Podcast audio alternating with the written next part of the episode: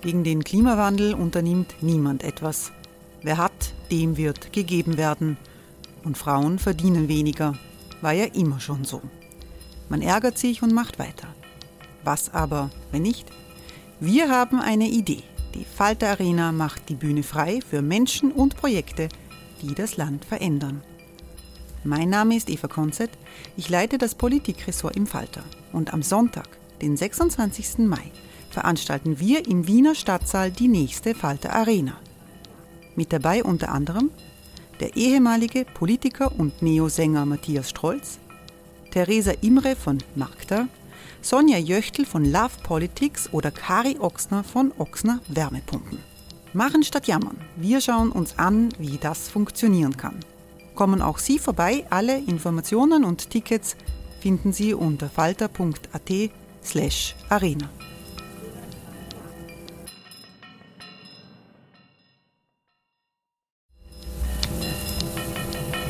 Falter-Podcasts werden durch Werbung unterstützt.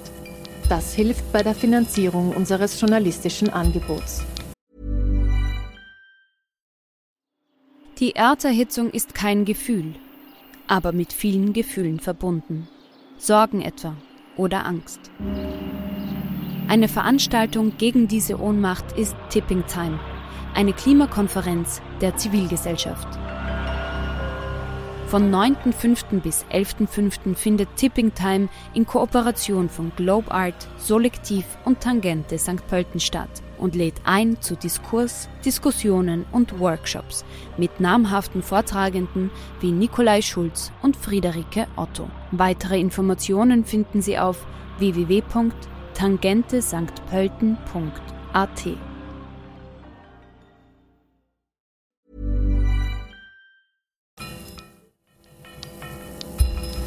Falter Radio, der Podcast mit Raimund Löw. Sehr herzlich willkommen im Falter Radio.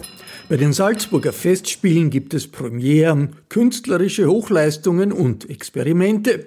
Dieses Jahr löst sogar die zeitgemäße Besetzung beim Jedermann Debatten aus. Aber die Salzburger Festspiele bieten auch den Rahmen für hochstehenden intellektuellen Austausch in einem Symposium, das einem konkreten Thema gewidmet ist. Dieses Jahr stellt das Symposium die Frage, was hoffen? Hoffnung entsteht auch aus Widerstand, erinnert der Moderator und Journalist Michael Kerbler. Unter seiner Leitung sprechen der Hoffnungsforscher Andreas Kraft, auch das gibt es, eine wissenschaftliche Auseinandersetzung mit der Hoffnung.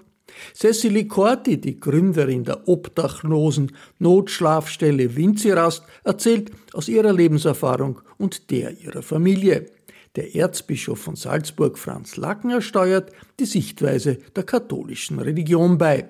Helga Rabel-Stadler, die Festspielpräsidentin, leitet ein. Hören Sie hinein in Teil 1 des Symposiums der Salzburger Festspiele mit dem Titel Was hoffen? 2021 wollte ich unbedingt das Thema Hoffnung haben. War es doch das Thema Hoffnung, das mich durch die letzten eineinhalb Jahre trug. Nicht das Thema Zuversicht unbedingt. Mir gefällt da besonders gut ein eine Überlegung von Václav Havel. Václav Havel, der Dichterpräsident, war auch einmal Festspieleröffnungsredner und er sagte, Hoffnung ist eben nicht die Überzeugung, dass etwas gut ausgeht, sondern die Gewissheit, dass etwas Sinn hat, ohne Rücksicht darauf, wie es ausgeht. Das finde ich ganz, ganz wichtig. Natürlich, ich habe das jetzt schon so Revue passieren lassen. Wenn man 1920 als Festspiele ein Leuchtturmprojekt ist. Und wenn man es 1945 wieder in, in Schutt und Asche liegenden Salzburg ist, dann würde man sich ob des Kleinmuts schämen, das Jubiläum durch sein Ausfallen zu begehen. Und insofern haben wir immer gesagt, wir versuchen es. Vorrang für die Gesundheit, etwas künstlerisch Sinnvolles zu wirtschaftlich vertretbaren Konditionen. Und das ist uns gelungen. Allerdings dass wir 2021 und in einer fast noch unangenehmeren Form uns wieder mit dem Schatten der Pandemie beschäftigen müssen. Das haben wir nicht erfürchtet. Äh, ich muss auch zugeben, es setzt mir seelisch zu. Denn es sind ja noch 31 Tage Festspiele vor uns. Und auch wir bekommen zu spüren, wie zerrissen die Bevölkerung ist. Die einen kommen nach den Vorstellungen zu mir und sagen, haben Sie nicht gesehen, in der siebten Reihe Platz drei, da hat einer zweimal die Maske runtergenommen. Und die anderen sagen, also ich lasse meine Karten verfallen, denn so etwas Blödsinniges wie mit Masken, das mache ich nicht. Also uns geht's jetzt wie den Politikerinnen und Politikern. Was wir machen, ist falsch. Ein bisschen geschockt hat mich auch, dass gestern unser lieber Festspielarzt, der Dr. Schlömicher Tier, mir geschrieben hat, Helga, du schaust so schlecht aus, du solltest in die Apotheke gehen und Sagenoa-Ampullen äh, also statt der Sangenoa-Ampulle werde ich mir diese schöne Veranstaltung heute gönnen. Ich habe mich allerdings heute in der Früh ein bisschen schminken lassen von der Maske, die sonst die Donna Anna schminkt, weil ich fand, wenn ein Mensch, der ziemlich an mich gewöhnt ist, mich schon so ungewöhnlich schlecht aussehend sieht, äh, und habe mich, ich halte mich jetzt auch ganz an Kant, der gesagt hat, der Himmel hat den Menschen als Gegengewicht zu den vielen Mühseligkeiten des Lebens dreierlei gegeben. Den Schlaf, das Lachen und die Hoffnung. Drei Sachen, die ich absolut befolge. Und ich bin gestern nach der himmlischen C-Moll-Messe nichts essen gegangen, sondern ins Bett. Auch das hoffe ich, dass sich rosig auf meinen Wangen widerspielt. Ich möchte mich aber auch noch besonders bedanken bei den anderen beiden Referenten, bei dir, liebe Cecily Corti. Mir gefällt der Titel deiner Ausführungen schon so gut. Jetzt ist jetzt und dann ist dann. Den werde ich für ganz was anderes kopieren, denn alle wollen immer wissen, was ich nach den Festspielen mache. Ich werde jetzt in jedem Interview sagen, Jetzt ist jetzt und dann ist dann. Zumal ich ja dann nicht mehr, dann bin ich nicht mehr öffentliches Eigentum und da muss ich auch nicht Rechenschaft geben, was ich nachher tue. Ob ich nur schlafe, ob ich ein Buch schreibe oder irgendetwas anderes. Äh, Cecily, du bist für viele Menschen in Österreich und ich gehöre dazu, vor allem auch für uns Frauen. Du bist eine Mutmacherin, du bist ein Beispiel, wie man aus eigenem Antrieb heraus so vielen anderen Menschen helfen geben kann und Sinn im Leben kann. Ich freue mich wahnsinnig, dass du dir das angetan hast, denn reden musst du ja auch nicht täglich. Du hast Bücher geschrieben darüber. Leider können wir keinen Büchertisch machen wegen Corona, sonst würde sich das auszahlen sowohl für den Erzbischof als für die Cecily Corti, aber auch als für Herrn Andreas Kraft, als ich gelesen habe, dass er Zukunftsforscher ist, als ich so ein bisschen in seine Interviews hineingelesen habe, da habe ich mir gedacht, das ist der Mann der Stunde. Endlich einer, der nicht ständig von Dystopie redet, ich weiß nicht, wie es Ihnen gegangen ist. Ich habe vor fünf Jahren noch gar nicht gewusst, was Dystopie ist, dass das eine Utopie mit negativem Ausgang ist. Es gibt keine Tageszeitung, Sie können auch heute in die Zeitung schauen, in der nicht täglich etwas von Dystopie steht. Es ist offensichtlich um so viel schicker, an den schlechten Ausgang zu glauben, als an den guten. Ich war daher auch sehr dankbar dafür, dass unser Festspielredner Redner Julian Niederrümelin davon, von einer humanistischen Utopie geredet hat. Sie sind ja auch, Herr Kraft, Co-Präsident von Swiss Future, glaube ich. Das ist die Schweizerische Gesellschaft für Zukunftsforschung und Vorstand des Swiss Positive Psychology Association. Ich könnte dort Vizepräsident beim Austrian Positive Psychology Association sein. Und sie setzen sich für die Stärken und die Begeisterungsfähigkeit von Menschen für gemeinsame Gestaltung einer sinnerfüllten, leistungsstarken und zugleich nachhaltigen Gesellschaft ein. Ich glaube, wir haben einen wunderbaren, anregenden Vormittag vor uns, wo wir auch alle wieder auftanken können. Und ich gebe jetzt dir, lieber Michael Kerbler, das Rednerpult frei. Es ist wunderbar, mit dir zusammenzuarbeiten. Und das ist einfach bei dir immer so, dir fällt zu jedem Thema der passende Redner oder die passende Rednerin ein und wir kriegen nie Absagen. Das ist das Tollste.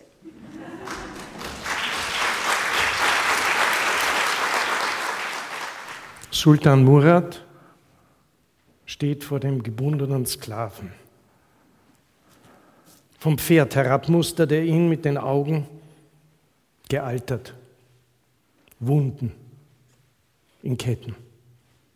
Skippe da, fragt er ihn, warum kämpfst du, wenn du auch anders leben könntest? Weil, großmächtiger Sultan, erwidert der Sklave, jeder Mensch in der Brust ein Stück Himmel hat, in dem eine Schwalbe fliegt. In jedem von uns, in jedem von uns gibt es dieses Stück Himmel, in dem eine Schwalbe fliegt. Etwa die Hoffnung auf ein gelungenes Leben, auf die Hoffnung, wieder gesund zu werden, auf die Hoffnung, wieder lieben zu können. Der Skipeda, den der albanische Schriftsteller Fatos Arapi in dieser Szene beschreibt, hat sich dazu entschlossen, Widerstand zu leisten, auch wenn er es sich hätte leichter machen können, etwa durch Erdulden oder Schweigen. Der Grund? Er will sein Schicksal mehr noch, seinen Lebensweg selbst bestimmen, nicht länger selbstbestimmt sein. Was lehrt uns dieser Skipeda? Nicht aus der Hoffnung entsteht Widerstand, sondern aus dem Widerstand keimt die Hoffnung. Diese kleine literarische Begebenheit steht stellvertretend für eine Bewertungsänderung. Literatur und Philosophie haben nämlich die Sichtweise auf die Hoffnung in der Spätmoderne mit ihren Katastrophen und historischen Bedrohungen für die Menschheit radikal verändert. Die Hoffnung, diese positive Erwartungshaltung, dass bei aller Ungewissheit etwas Wünschenswertes Realität wird, verliert an Wirkmächtigkeit. Die Ungewissheit dieses Prozesses, den wir Hoffnung nennen, wird immer stärker betont. Der Aspekt der Unsicherheit unserer Zukunft wird größer und größer. Helga Rabel-Stadler hat gerade verwendet, dieses Zitat das ursprünglich von Voltaire stammt. Der Himmel hat uns zum Gegengewicht gegen die Mühseligkeiten des Lebens zwei Dinge gegeben, die Hoffnung und den Schlaf. Und Kant hat im Buch notiert dazu, dass das Lachen dazu gerechnet werden sollte.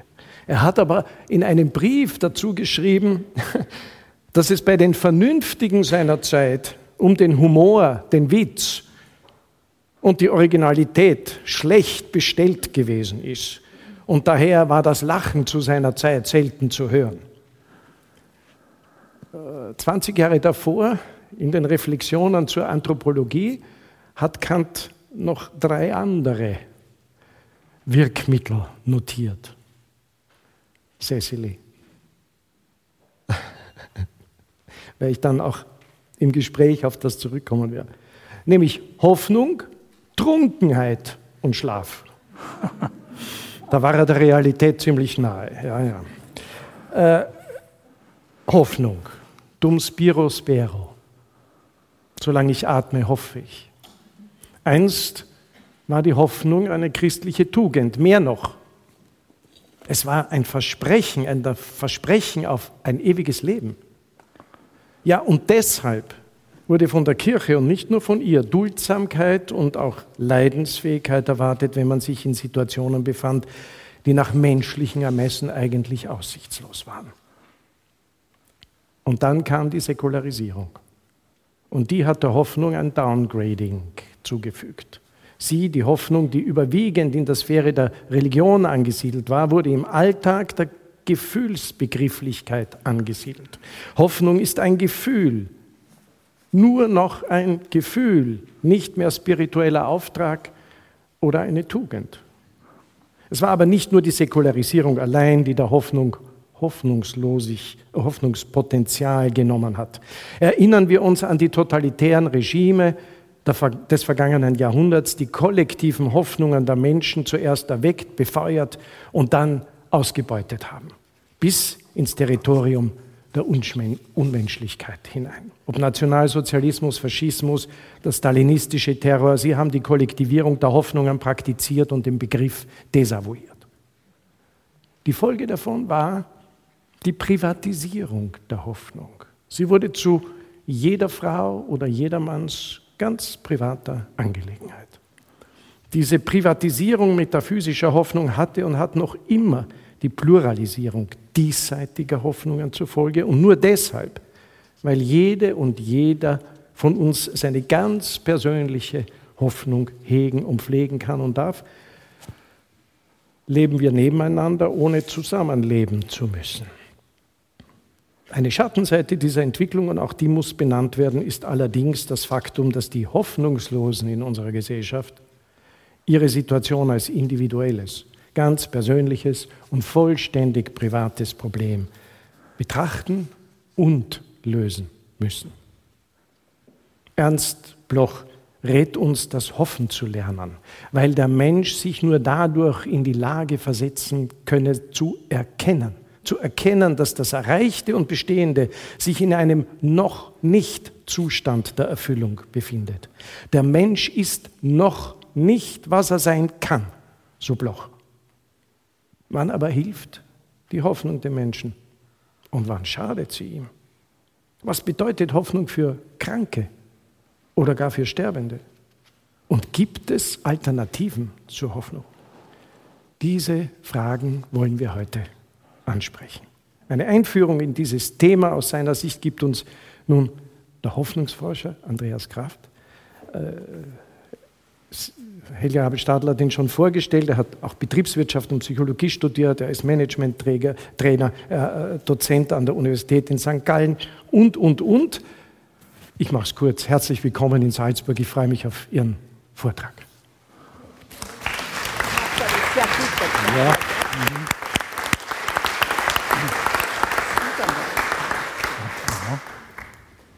Schönen guten Morgen und herzlich willkommen auch meinerseits.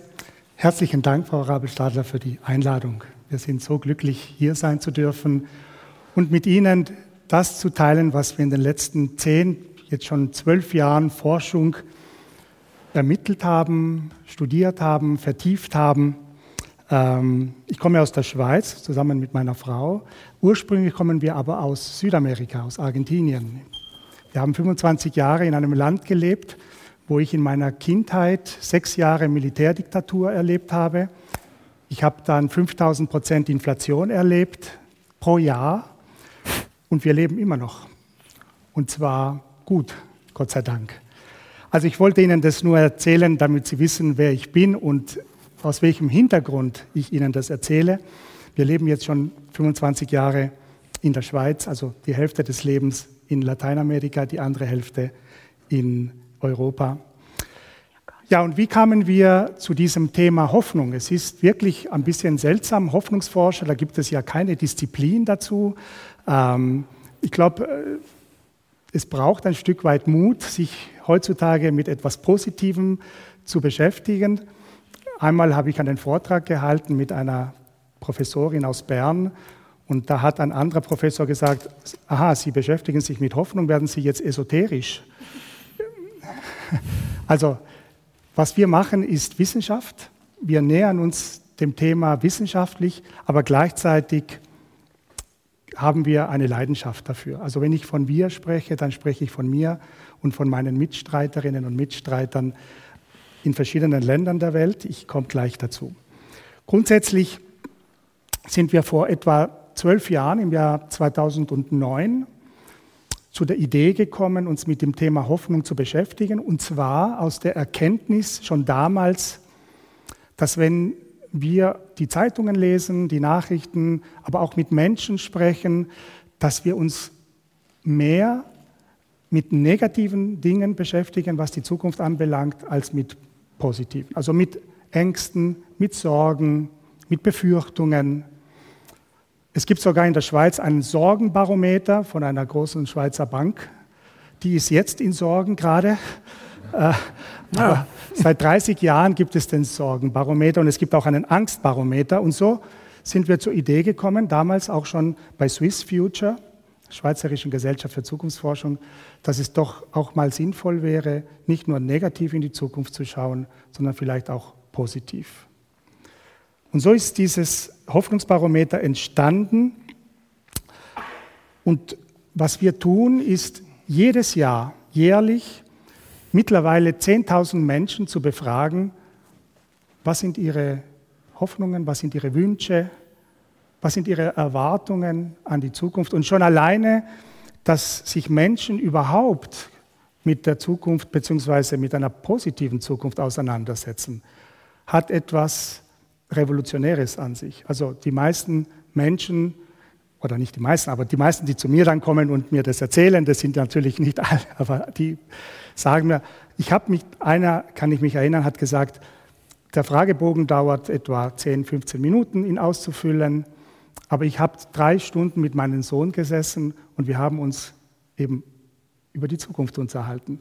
Und zwar, was wir uns wünschen für die Zukunft und was wir Gutes an der Zukunft sehen können. Mittlerweile sind wir in 14 verschiedenen Ländern, wo wir diese Untersuchung machen, diese äh, Forschung. Ähm, und was wir wissen wollen ist, was hoffen die Menschen, in, nicht nur in Europa, also Schweiz, Deutschland, Österreich, Tschechien, Polen, Spanien, Portugal, Italien, ähm, sondern auch in Indien, Südafrika, Kolumbien, Israel. Dort sind meine Partner, Partnerinnen dieses Forschungsnetzwerkes. Und wir wollten immer wissen, was hoffen die Menschen, worauf hoffen sie, aber was gibt ihnen Hoffnung auch? Der, der Bevölkerung. Also Philosophen sind wunderbar. Ich liebe Philosophie, ich studiere sehr viel Philosophie. Nur äh, da kann man natürlich sehr viel überlegen und denken, aber wie die Realität dann aussieht, das könnte ja ganz was anderes sein. Und was wir auch wissen wollten, ist, ob Hoffnung etwas ist, was uns am Ende hilft, ein schönes, gutes Leben zu leben, oder es uns eher schadet. Ich habe einmal in einer Vorlesung meine Studierenden an der Universität St. Gallen gefragt, ja, und, und, was hofft ihr so, was hoffen Sie? Und der eine hat gesagt, ja, ich, ich hoffe am liebsten überhaupt nichts. Sage ich, ja, Moment, warum hoffen Sie denn überhaupt nichts? Ja, weil wenn ich nicht hoffe, dann werde ich nicht enttäuscht. Dann sage ich, ja, Sie werden dann nicht enttäuscht, aber Sie verpassen vielleicht doch einige Chancen im Leben. Und so haben wir uns dann an die Thematik herangewagt und uns überlegt, ist Hoffnung etwas, was uns Kraft gibt oder ist es etwas, was uns eher enttäuscht im Leben? When you're ready to pop the question, the last thing you want to do is second guess the ring. At BlueNile.com you can design a one-of-a-kind ring with the ease and convenience of shopping online. Choose your diamond and setting. When you find the one, you'll get it delivered right to your door. Go to Bluenile.com and use promo code LISTEN to get $50 off your purchase of $500 or more. That's code LISTEN at Bluenile.com for $50 off your purchase. Bluenile.com code LISTEN. Meine Hoffnung ist etwas so Natürliches in unserem Leben wie die Angst.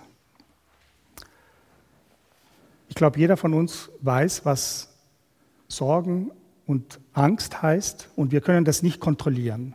Und das Interessante und Schöne ist, dass Hoffnung als etwas Positives, das können wir teilweise auch nicht kontrollieren.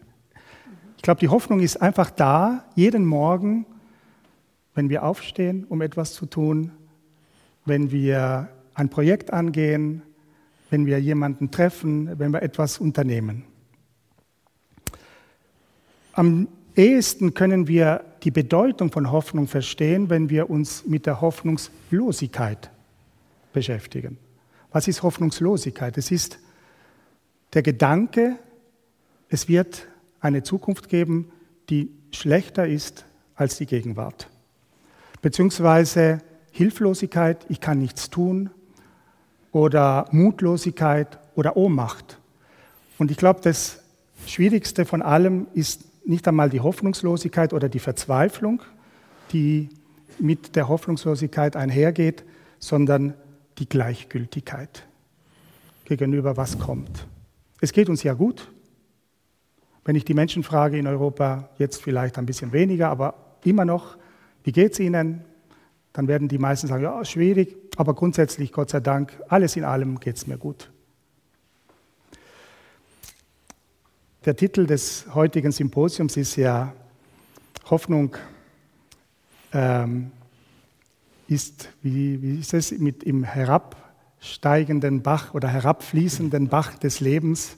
Hoffnung ist der Regenbogen im, über, den über den abstürzenden Bach des Lebens. Dass Hoffnung ein Regenbogen ist, mit das, das kann ich gerne erläutern dann, in welchem Sinne. Aber ob das Leben ein herabstürzender Bach ist, sagen wir unseren Jugendlichen jetzt, lieber, wir haben zwei Kinder, erwachsen, 20 und 21, und wenn ich denen jetzt sagen würde, schau mal Alexander, schau mal Isabel, macht, ihr, macht euch gefasst, das Leben ist ein herabstürzender Bach. Das war Nietzsche, ne, der das gesagt hat. Ähm, dann frage ich mich, ja, wozu sollen sie dann überhaupt etwas studieren, engagieren, etwas tun für sich und für andere Menschen. Natürlich gibt es viele Situationen, wo Leid und Not, Krankheit, Lebenskrisen, ähm, und wir haben das in den letzten 12, 18 Monaten ja erlebt, wie das Leben schwer sein kann. Aber gerade in diesen Situationen ist dort, wo sich die Hoffnung bewährt. Ich meine, so, so, solange es uns gut geht, ist es leicht, hoffnungsvoll zu sein und positiv in die Zukunft zu schauen. Die Hoffnung ist ein Regenbogen. Ich vergleiche immer die Hoffnung mit eben äh, Zuversicht oder Optimismus. Zuversicht und Optimismus sagt mir, die Sachen werden gut. Machen Sie sich keine Sorgen.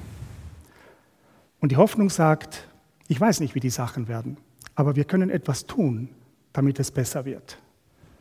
Wir können uns engagieren, wir können daran glauben, dass wir eine Chance haben, auch wenn wir es nicht wissen, wie es ausgeht.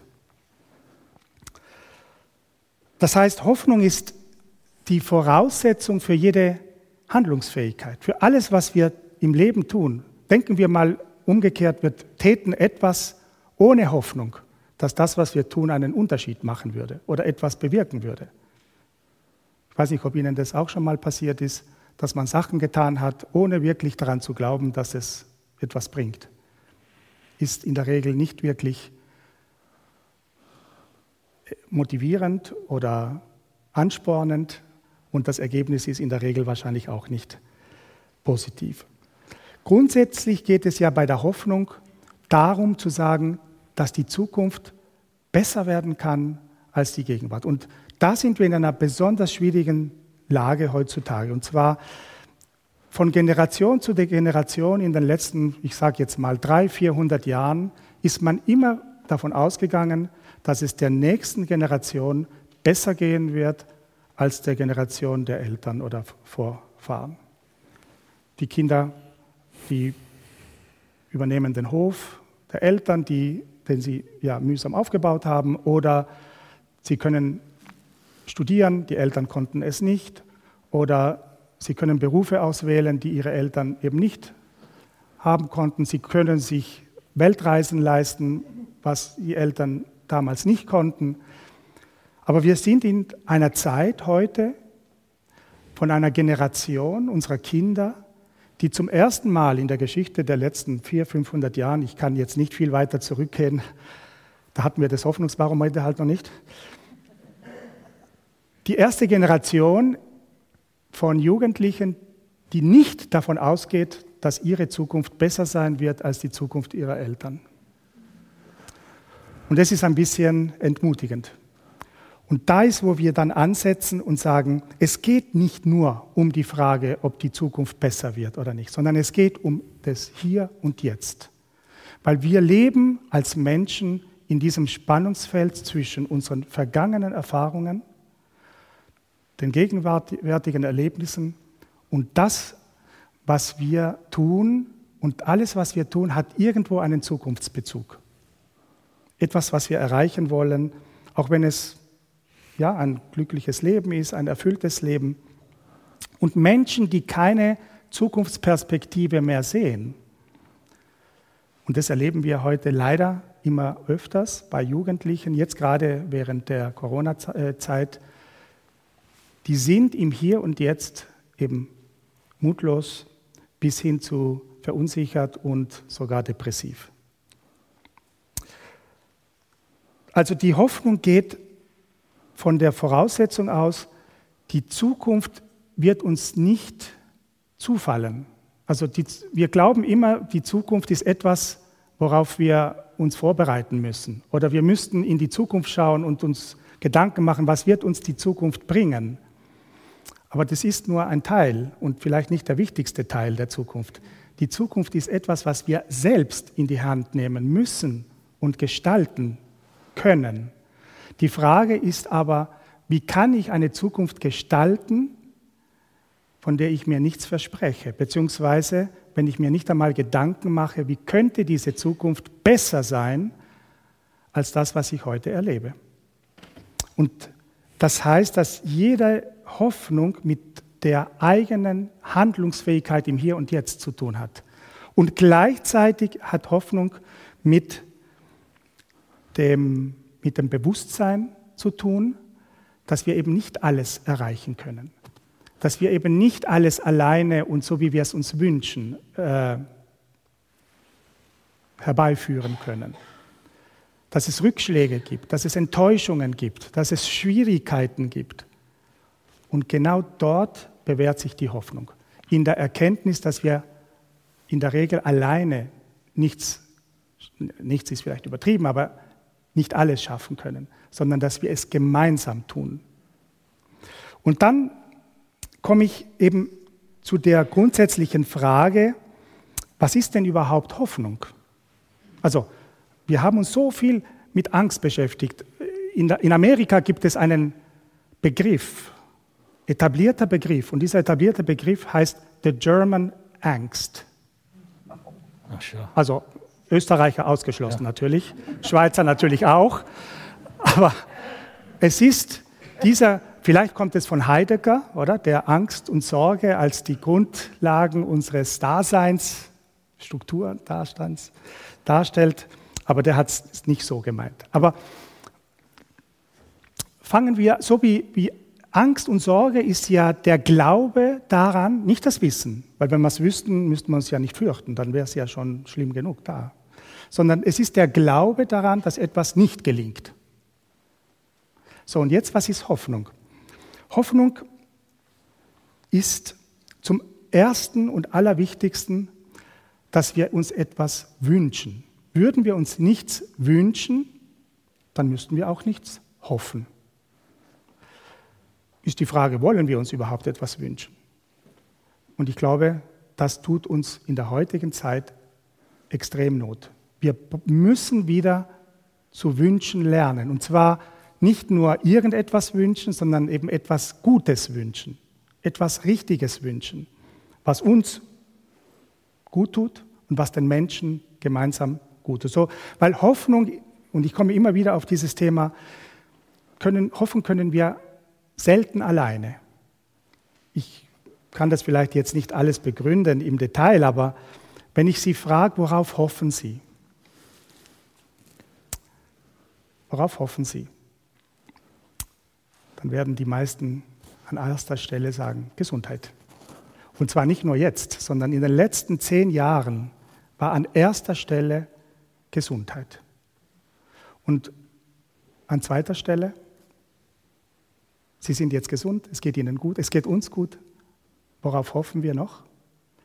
Die meisten Menschen sagen Familie, Freunde, Kinder, Partner. Also das, was uns mit anderen Menschen verbindet. Hoffnung hat eben mit unseren Werten zu tun. Interessant ist, dass materielle Dinge, Geld, Erfolg im Sinne von Karriere und auch romantische Beziehungen, Sexualität, immer am Ende der Liste rangiert, die wir, wir geben so eine Liste vor von 15, 17 verschiedenen Themen, worauf hoffen Sie, ist immer an letzter Stelle. Und zwar seit zehn Jahren kontinuierlich, und zwar nicht nur in der Schweiz, Österreich, Deutschland, sondern eben auch in Indien, Südafrika, Australien, Kolumbien. Das heißt nicht, dass diese Dinge unwichtig seien. Aber das Gegenteil von Angst ist nicht Hoffnung. Also im Sinne von, das, was uns beängstigt, ist nicht das, was wir uns im Gegenstück erhoffen. Das Angstbarometer in der Schweiz an erster Stelle Ängste der Schweizerinnen und Schweizer ist Ausländer. Also ich, so zum Beispiel. Also es tut mir leid, wenn ich den Menschen Angst einflöße, aber nein, ich will damit sagen, ich, man muss es auch verstehen, woher das kommt. Arbeitslosigkeit, Jugendarbeitslosigkeit an zweiter Stelle, an dritter Stelle die Pensionskasse. Wenn Sie aber dann fragen, ja, was sind Ihre Hoffnungen, dann kommt nicht, ja, weniger Ausländer und eben sicherer Job, sondern es kommen ganz andere Dinge. Sodass wir oftmals den Fehler machen, ist, dass wir uns, wenn wir etwas tun, auf das konzentrieren, das zu korrigieren, was uns Angst macht, auch wenn es uns nicht erfüllt, sondern nur eine Grundlage voraus, also eine Art Grundlage herstellt. Aber das, was uns eigentlich äh, bewegt, was unsere Sehnsüchte sind, das lassen wir außer Acht. Und das sind Gesundheit, Familie, Ehepartner, gerade in Ländern und in Zeiten, wo Trennungsraten, Scheidungsraten so hoch sind, die Sehnsucht nach einer intakten Familie, nach einer glücklichen Familie, nach einer glücklichen Partnerschaft ist zu oberst. Und dann kommt Harmonie im Leben. Harmonie im Leben im Sinne von Friede mit sich selbst, mit der Welt und eine sinnvolle Aufgabe. So, und das erste ist der Wunsch. Was ist das zweite, was die Hoffnung auszeichnet? Es ist der Glaube, dass dieser Wunsch in Erfüllung gehen kann, auch wenn es nicht sicher ist, dass er in Erfüllung gehen wird. Also die möglich, die, der, der Glaube daran, dass es zumindest möglich ist. Und der dritte, die dritte Komponente ist das volle Bewusstsein, dass es enorm viele Hindernisse geben wird, enorm viele, ja, vielleicht schon Rückschläge, Schwierigkeiten. Hm? Und dass es nicht selbstverständlich ist, dass unsere Wünsche in Erfüllung gehen. Darum ist in der Hoffnung die Enttäuschung ja eigentlich schon mitgedacht.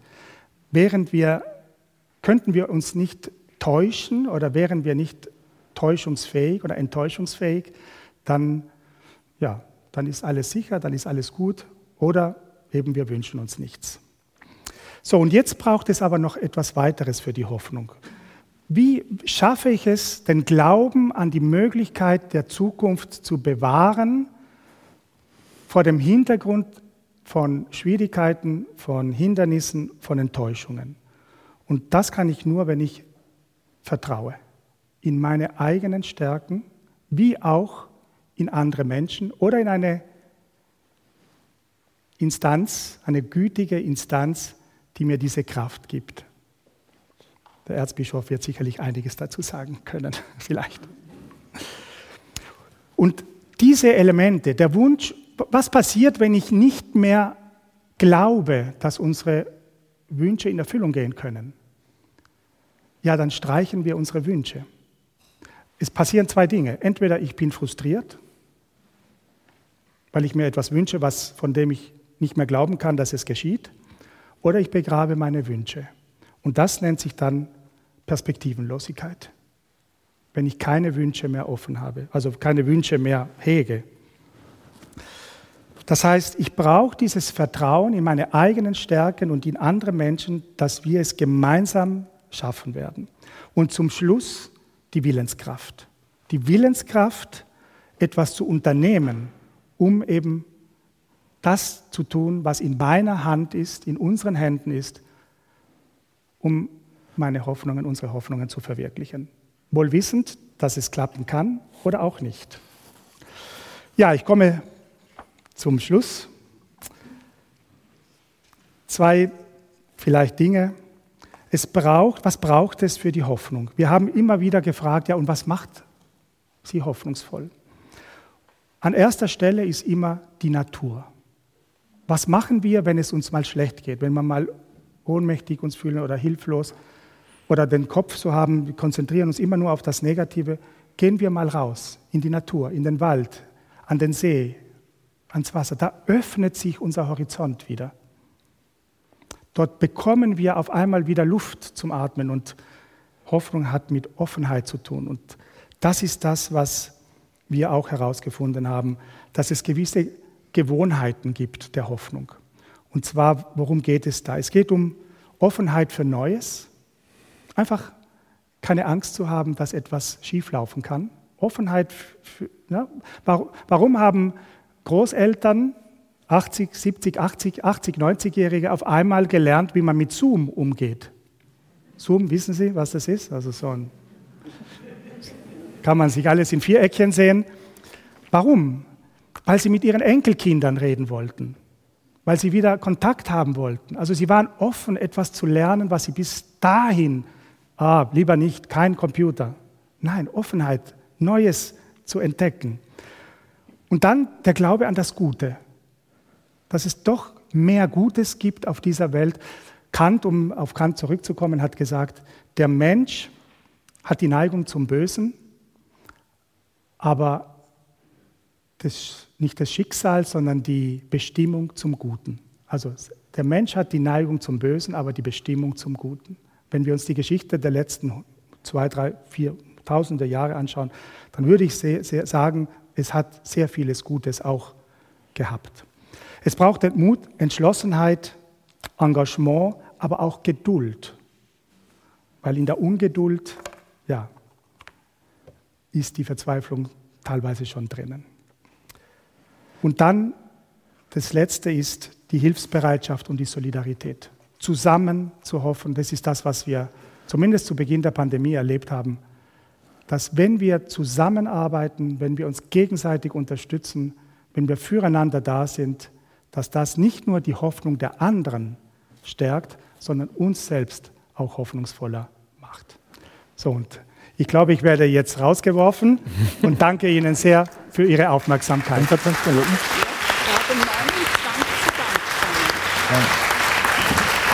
Bei uns wird niemand rausgeworfen. Äh, wir werden es schwer haben, dass auch unser Publikum uns verlassen wird. wird wollen. Ja. Ich glaube, wir werden überziehen. Die Prognose traue ich mir jetzt schon zu. Cecily Corti, was, äh, wir kennen einander schon ziemlich lang. Was nimmt man für die Einmoderation? Wir wissen es ja oft nicht die wir im Schweren sind, bis über die Knie, bis an die Brust, bis ans Kinn, sagt Rainer Maria Rilke. Aber sind wir denn im Leichten froh? Sind wir nicht fast verlegen im Leichten? Unser Herz ist tief, aber wenn wir nicht hineingedrückt werden, gehen wir nie bis auf den Grund. Und doch, man muss auf dem Grund gewesen sein. Darum handelt es sich. Man muss auf dem Grund gewesen sein. Muss man auf einem Grund gewesen sein, um in einen von Angst und Hoffnung befreiten Zustand zu gelangen, der die Voraussetzung dafür ist, anderen Menschen beizustehen. Das ist eine Frage, die ich Cecily Corti mitgebe für Ihr Referat. Danke, dass Sie nach Salzburg gekommen sind.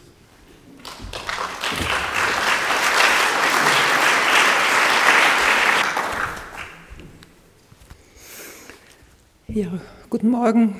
Guten Morgen, Herr Erzbischof. Guten Morgen, liebe Helga Rabelstadler. Danke für die Einladung. Guten Morgen, liebe Menschen.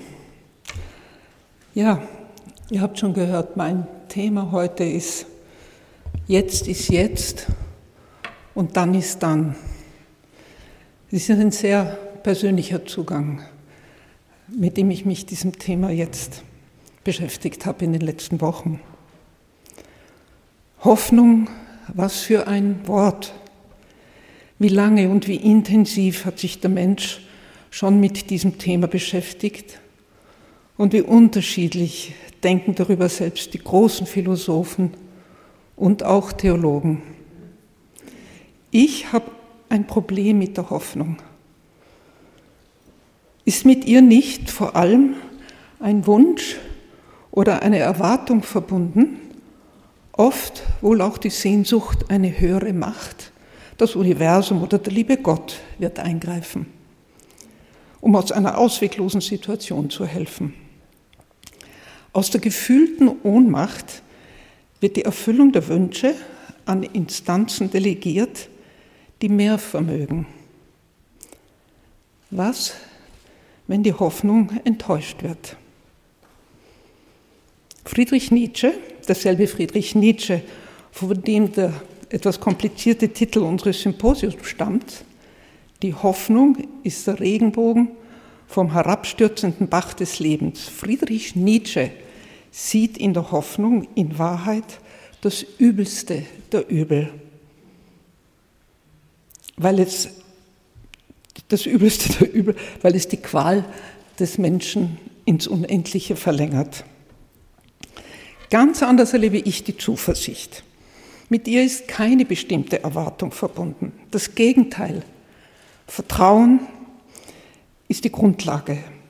Und sie setzt Neugier und Entschlossenheit, Kreativität und Offenheit voraus. Zuversicht hat eine eindeutig positive innere Gestimmtheit, nicht nur auf die Zukunft, Sie fokussiert vor allem auf die Gegenwart. Was ist zu tun? Hier und jetzt. Ich habe eine Situation aus meiner Kindheit in Erinnerung. Wir waren fünf Geschwister. Die jüngste war gerade erst geboren. Nachdem mein Vater ganz knapp vor Kriegsende zu Hause abgeholt wurde und nie mehr wiederkam. Meine Mutter musste mit uns Fünfen aus Slowenien fliehen. Bei verschiedenen Verwandten fanden wir vorübergehend immer wieder Unterkunft. Die Sorge um meinen Vater nahm meiner Mutter alle Kraft. Sie meinte, ohne ihn nicht überleben zu können. Sie hatte einen tiefen Glauben.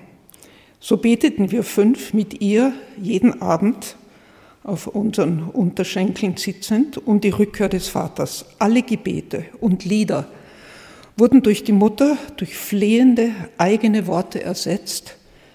Es möge ihm gut gehen, er möge wiederkommen. Vor allem soll er wissen, dass wir alle am Leben sind. Ich war überzeugt, worum auch immer ihr mich bitten werdet, das wird euch gegeben werden. Das hatte ich oft gehört. Mein Vater kam nicht wieder. Wir hörten nichts über sein Schicksal. In meinem kindlichen Gemüt war ich dem lieben Gott aber nicht gram, dass sich unsere Gebete nicht erfüllten, wie wir hofften und erwarteten. Irgendwie war ich mir sicher, Gott weiß, was für uns gut ist. So hat er offenbar dafür gesorgt, dass keiner von uns fünf Kindern eine Klasse wiederholen musste. Das war für mich damals sehr wichtig. Ich wollte dem Kummer der Mutter nicht noch einen hinzufügen. Die Gebete haben nicht in der gewünschten Weise gefruchtet. Sie haben offenbar eine andere Wirkung gezeigt. So habe ich sehr früh die Erfahrung gemacht, dass nicht meine Hoffnung, mein Wille sich erfüllen muss. Ich hatte Vertrauen, dass das Rechte sich weisen wird. Mit den Jahren und den vielen kritischen Situationen, die mich mehrmals, entweder psychisch oder physisch, den Tod ahnen ließen, diese haben diese Grunderfahrung gestärkt. Habe keine Erwartungen und du wirst nie enttäuscht werden. Ist das möglich? Kann ich mich überraschen lassen, was das Leben für mich bereithält? Was braucht es, um sich wirklich dem Fluss des Lebens zu überliefern? Jahre nach dem Tod meines Mannes, auch da war dein Wille geschehe meine Überlebensstrategie, Jahre später verbrachte ich mehrere Monate in Guatemala. Die meiste Zeit war ich allein unterwegs. Schließlich musste ich mich in ärztliche Behandlung begeben, nachdem ich 14 Tage unerträgliche Schmerzen im Bauchraum hatte. Darmverschluss war die Diagnose, eine Notoperation war angesagt. Als ich auf dem Operationstisch lag, fragte mich der Chirurg, ob ich gläubig sei. Seltsame Frage, dachte ich, nickte aber. Er bat mich, die Augen zu schließen und sprach das Vaterunser auf Spanisch. Dann kam der Anästhesist, ein Italiener, fröhlich pfeifend hereingetänzelt. Er zeigte sich entzückt, dass ich aus Wien stamme. Wien? Wie wunderbar! Klassische Musik. Lieben Sie auch klassische Musik? Sagen Sie, wen mögen Sie lieber? Mozart oder Beethoven? Ähm, ja, vielleicht im Moment gerade Mozart. Gleich darauf ertönte eine kleine Nachtmusik. Ich entschwebte ins Nirvana. Nie wieder wollte ich aufwachen.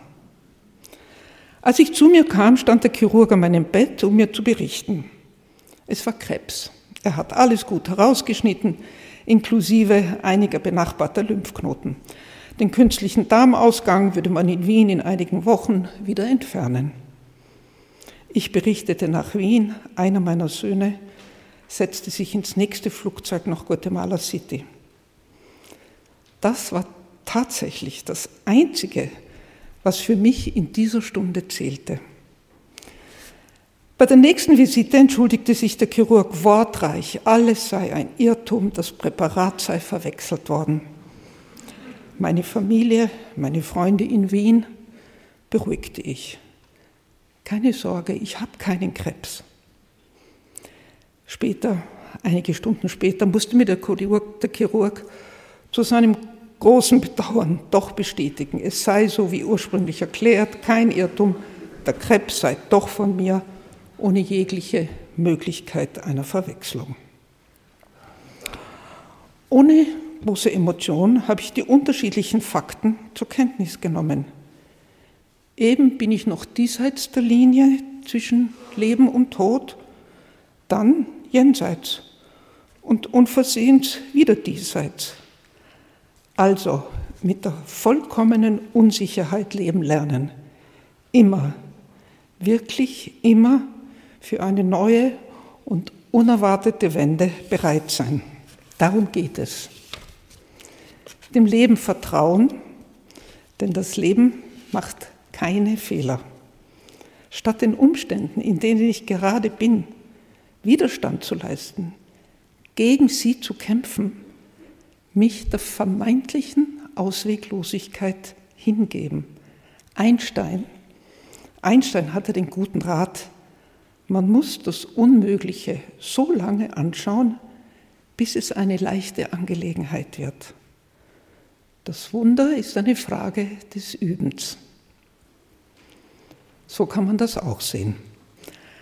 Also üben und dann vertrauen. Ich bin überzeugt, es gibt viele Gelegenheiten in jedem Leben, um dieses Vertrauen zu stärken um, und zu erfahren, welche Freiheit es schenkt. Freiheit von den Bildern, die ich mir mache, wer ich bin, wie ich leben soll, wie mein Leben aussehen wird, morgen, nächstes Jahr oder auch im Alter. Erwartungen aufgeben die ich immerzu an mich selbst und an andere Menschen richte. Stattdessen lasse ich mich überraschen, was das Leben für mich vorbereitet hat.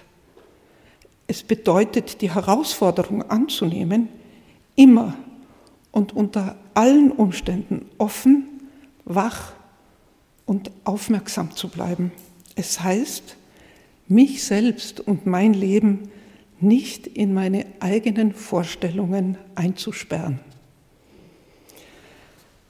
Der Zen-Tradition, der Meditation und mit ihr der Stille war ich schon in der Mitte meines Lebens begegnet. In ihr erfuhr ich umfassende Ermutigung, nicht nur das eigene Leben ernst zu nehmen, diese kurze Spanne zwischen Geburt und Tod, viel mehr oder mindestens ebenso beschäftigt mich bis heute die existenzielle Frage, wie kann persönliche Verantwortung wahrgenommen werden für den Fortgang unseres Planeten, für die Schöpfung, in die wir hineingeboren wurden. Ich wollte mich nicht weiter als Opfer fühlen der vielfältigen Einflüsse, Manipulationen, Korruptionen, die uns beherrschen wie auch der apokalyptischen Voraussagen für unsere Zukunft.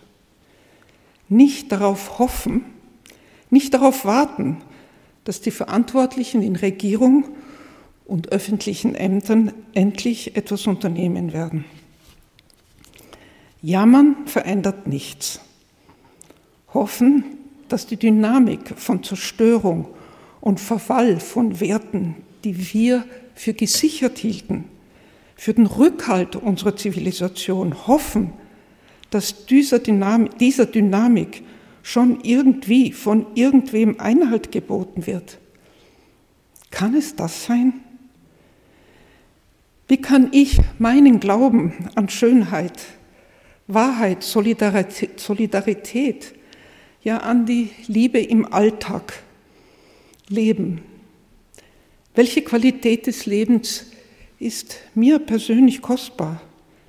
Kann ich, können wir die Welt da retten, wo wir selbst anpacken, wo wir im täglichen Miteinander etwas bewirken können. Ich bin überzeugt, es liegt tatsächlich an jedem Einzelnen von uns, wie es in der Welt weitergeht. Wir sind Teil einer lebendigen, intelligenten, kreativen und sinnvollen Welt.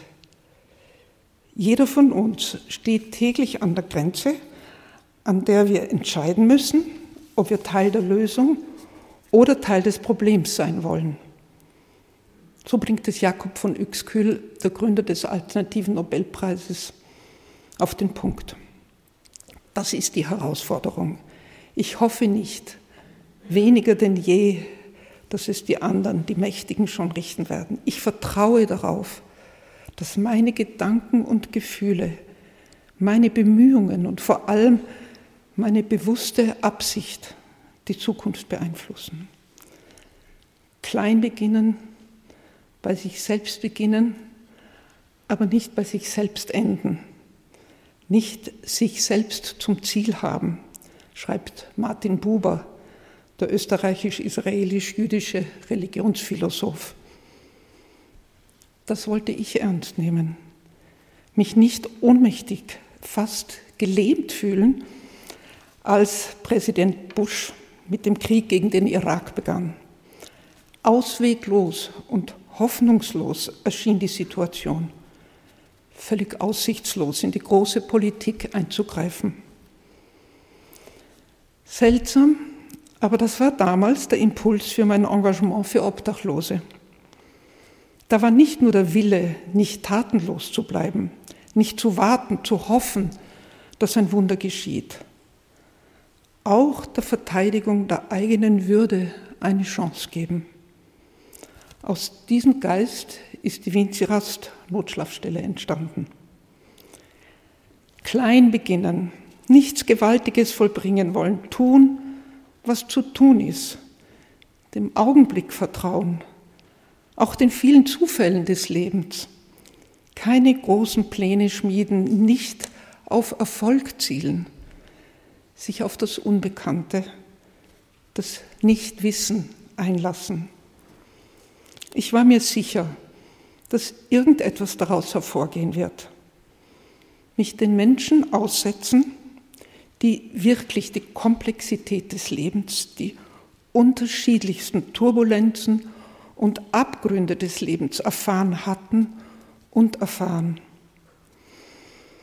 Mit Obdachlosen hatte ich nur wenig erlebt. Einige Monate in Paris zu Beginn der 2000er Jahre konnte ich in einem Frauenhaus mitarbeiten. Die Situation dort ist mit der in Wien allerdings nicht vergleichbar. Mit Brutalität, Gewalt, grausamsten Lebenswirklichkeiten war ich ganz unmittelbar konfrontiert. Ohne es zu ahnen, waren diese Erfahrungen für die folgenden Winzirast-Jahre sehr hilfreich. Dennoch, wir haben uns damals, 2003, als alles mit der Winzirast begann, wirklich auf das Unbekannte eingelassen.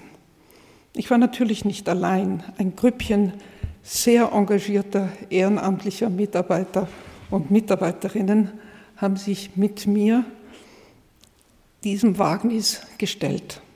Niemand hat unserer Initiative eine Chance gegeben. Ausgerechnet mit Obdachlosen wollen diese Gutmenschen zurechtkommen? Für uns stand die Qualität der Beziehung von Anfang an im Zentrum unseres Engagements. Alle Winzirast-Einrichtungen, inzwischen sind es acht und eine neunte ist im Entstehen, alle Winzirast-Einrichtungen, die sich in den folgenden Jahren entwickelt haben, verstanden wir als Orte der Übung, auch um uns bewusst zu machen, wie sehr Urteil, Vorurteil und Erwartungshaltung, ja auch Erwartungshaltungen alle unsere Beziehungen beeinflussen. Es ist erstaunlich und ermutigend, wie sich die Atmosphäre im Umgang mit den Menschen in unserer Notschlafstelle im Lauf der Jahre verändert hat. Und wie befreiend sich diese Einstellung auf unseren Alltag, unsere ganz persönlichen Beziehungen ausgewirkt hat. Es hat vor allem meine Überzeugung bestärkt, wie tief und ernst die Sehnsucht ist, als Mensch gesehen, gehört, willkommen geheißen und geliebt zu werden. Wobei es entscheidend ist, dass diese Zuwendung frei und absichtslos geschieht, Teil einer Gemeinschaft zu sein, die zusammenhält, sich gegenseitig unterstützt und zuweilen sogar Freude und Begeisterung im Miteinander zum Ausdruck bringt. Darauf kommt es an. Ich habe so viel gelernt von diesen Menschen, wie sie, die eigentlichen Meister des Lebens, im Hier und Jetzt sind. Sie haben meist nichts, auf das sie hoffen können. Und doch meistern sie wieder den nächsten Tag. Sie bleiben zuversichtlich, sie vertrauen den Menschen, von denen sie sich wahrgenommen, nicht beurteilt fühlen. Im Grunde vertrauen sie dem Leben. Seit Jahren leitet die Schriftstellerin Renate Welsch eine Schreibwerkstatt mit den Bewohnern der Vinci-Rast. Dieses Grundvertrauen ist in einigen Beiträgen unmissverständlich zum Ausdruck gekommen. Nachzulesen in einem dazu veröffentlichten Buch mit einem Fuß auf zwei Beinen stehen, so der Titel. Ich habe zwei, drei Exemplare mitgebracht. Er stammt übrigens, dieser Titel stammt übrigens aus einem der Gedichte einer Bewohnerin der Winzirast. Sie hatte durch eine Krebserkrankung ein Bein verloren. Ich möchte zum Schluss kommen. Mein Leben mit und in der Winzirast habe ich vor drei Jahren beendet. Es waren Jahre mit unzähligen Chancen, die Wirklichkeit zu akzeptieren, statt zu sagen, das darf nicht sein. Ich hatte viel zu lernen für ein besseres Verständnis des Menschseins. Keinen Augenblick habe ich an, am Sinn unseres Engagements gezweifelt. Immer und immer wieder hat mich der Satz von Václav Havel begleitet. Wir haben ihn heute schon gehört. Hoffnung, ich wiederhole noch einmal, sagt Václav Havel, Hoffnung meint nicht der Glaube, dass das, was ich tue, gut ausgeht. Hoffnung ist die Überzeugung, dass das, was ich tue, Sinn macht, egal wie es ausgeht. Meine Zeit mit der Winzirast hat Sinn gemacht. Ich glaube, nicht nur für mich. Jetzt, seit einigen Monaten, begleite ich Menschen in der Sterbephase. Wie kann man am Ende des Lebens zuversichtlich sein? Wir wissen, nichts ist da so förderlich wie ein großes, gewachsenes Vertrauen zu Gott. Meister Eckhart sagt, dieses Vertrauen kommt aus der Liebe.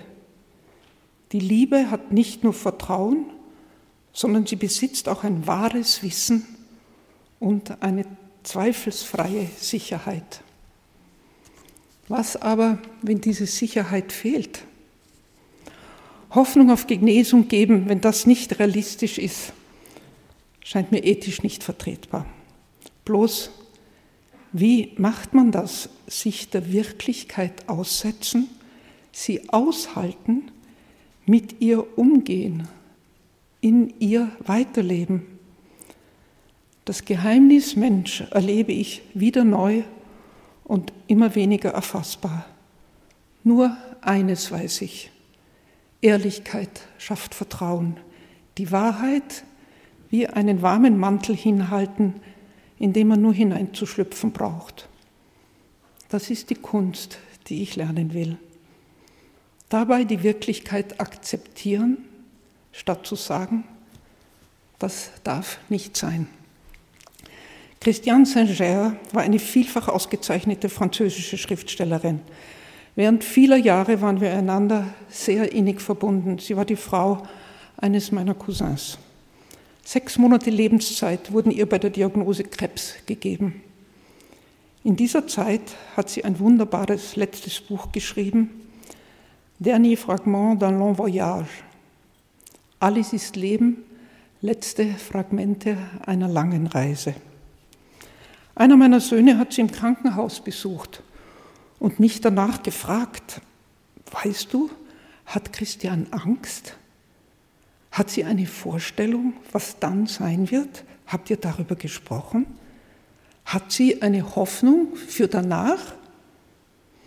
Ich erzählte Christian von dieser Frage meines Sohnes. Sie war sehr überrascht. Was meint er? Was soll ich mir vorstellen? Hoffnung? Welche Hoffnung? Wenige Tage später kam sie noch einmal darauf zurück. Sag mir, was meint er? Diese Frage beschäftigt mich jetzt. Was soll ich mir erwarten? Was mir vorstellen? Worauf hoffen? soll ich mir die Wirklichkeit, die dann sein wird, durch eine Vorstellung verstellen? Jetzt ist jetzt und dann ist dann. Ihre Präsenz hat mich überzeugt. In einem Brief von Thomas Merton an einen Freund steht,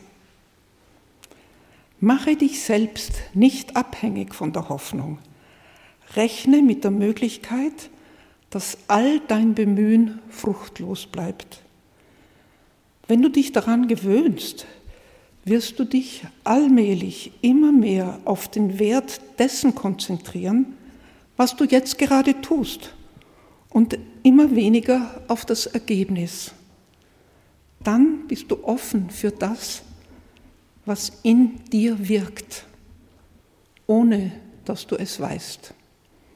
Ende des Zitats. Es lohnt sich zu üben. Danke.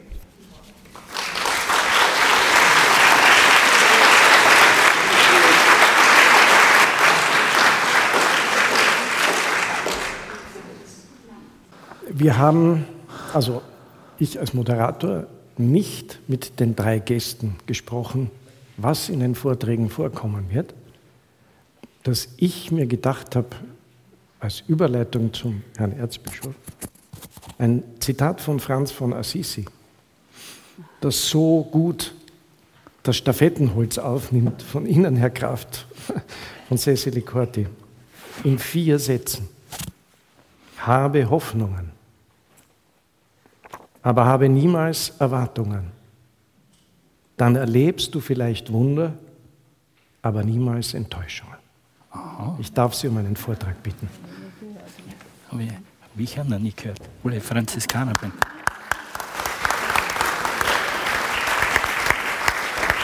Das, das ist eine steile Vorlage. Es ist eine steile Vorlage, hat der Erzbischof gesagt.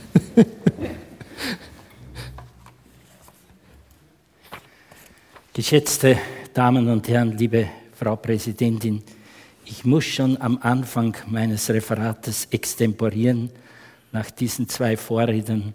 Sehr geehrter Herr Professor Kraft, liebe Frau Korti, ich habe wahrscheinlich mehr unbewusst als bewusst, als ich mit dem Theologiestudium begann und mich in diese Wissenschaft einzuüben begann, gespürt, ich brauche irgendwie einen Fuß außerhalb äh, dieser theologischen Betrachtungsweise, diesen wunderschönen Gedanken, großen Erzählungen, wie man sagt. Und ich habe dann weiter Philosophie studiert es klingt ein bisschen so, was der Herr Professor gesagt hat, die Philosophen können, können über vieles reden, ja. Ich habe auch längere Zeit unterrichtet. Ich habe oft Dinge erklärt, die ich selber gar nicht so richtig verstanden habe und im Erklären dann draufgekommen bin. Es könnte so gehen, ja. Darum möchte ich muss das vorweg sagen, weil ich auch hier mein Referat mit Philosophie beginnen möchte. Und zwar auch aus einem anderen Grund, die Ehrfurcht vor, das, vor dem Zentrum, das Innerste und weil ich mehr und mehr spüre. Ich sage das wirklich aus einer inneren Überzeugung, auch vielleicht Leidenserfahrung, dass es in unserer Welt, die ich, in der ich gerne Mensch bin, Bischof auch, ja, ähm, immer schwerer wird, über Gott zu reden. Äh, Vielleicht wurde zu viel gesagt, zu viel gewusst und zu viel befohlen. Und darum beginne ich mit der Philosophie. Da gibt es ein phänomenologisches Grundprinzip, das besagt ungefähr so, wenn man eine Wesensangelegenheit des Menschseins kennenlernen möchte, muss man sich dorthin begeben, wo sich diese Sache ursprünglich rein zeigt. Wir sind hier in Salzburg, ich darf acht Jahre schon hier sein, die Stadt der Musik. Ich hatte Musik nur ein genügend geschafft. Festspiele sind im Gange und so trifft es sich gut, dass das vorhin genannte phänomenologische Prinzip am Beispiel der Musik zu illustrieren. Musik kann man, die Technik macht es möglich, überall hören. Und von Hegel stammt ja das Diktum, Musik müsse jede Zeit neu entstehen. In Wisconsin, wie man weiß, ließ man äh, Mozarts Musik in einem Kuhstall erklingen und machte die erstaunliche Erkenntnis, die Kühe gaben mehr Milch.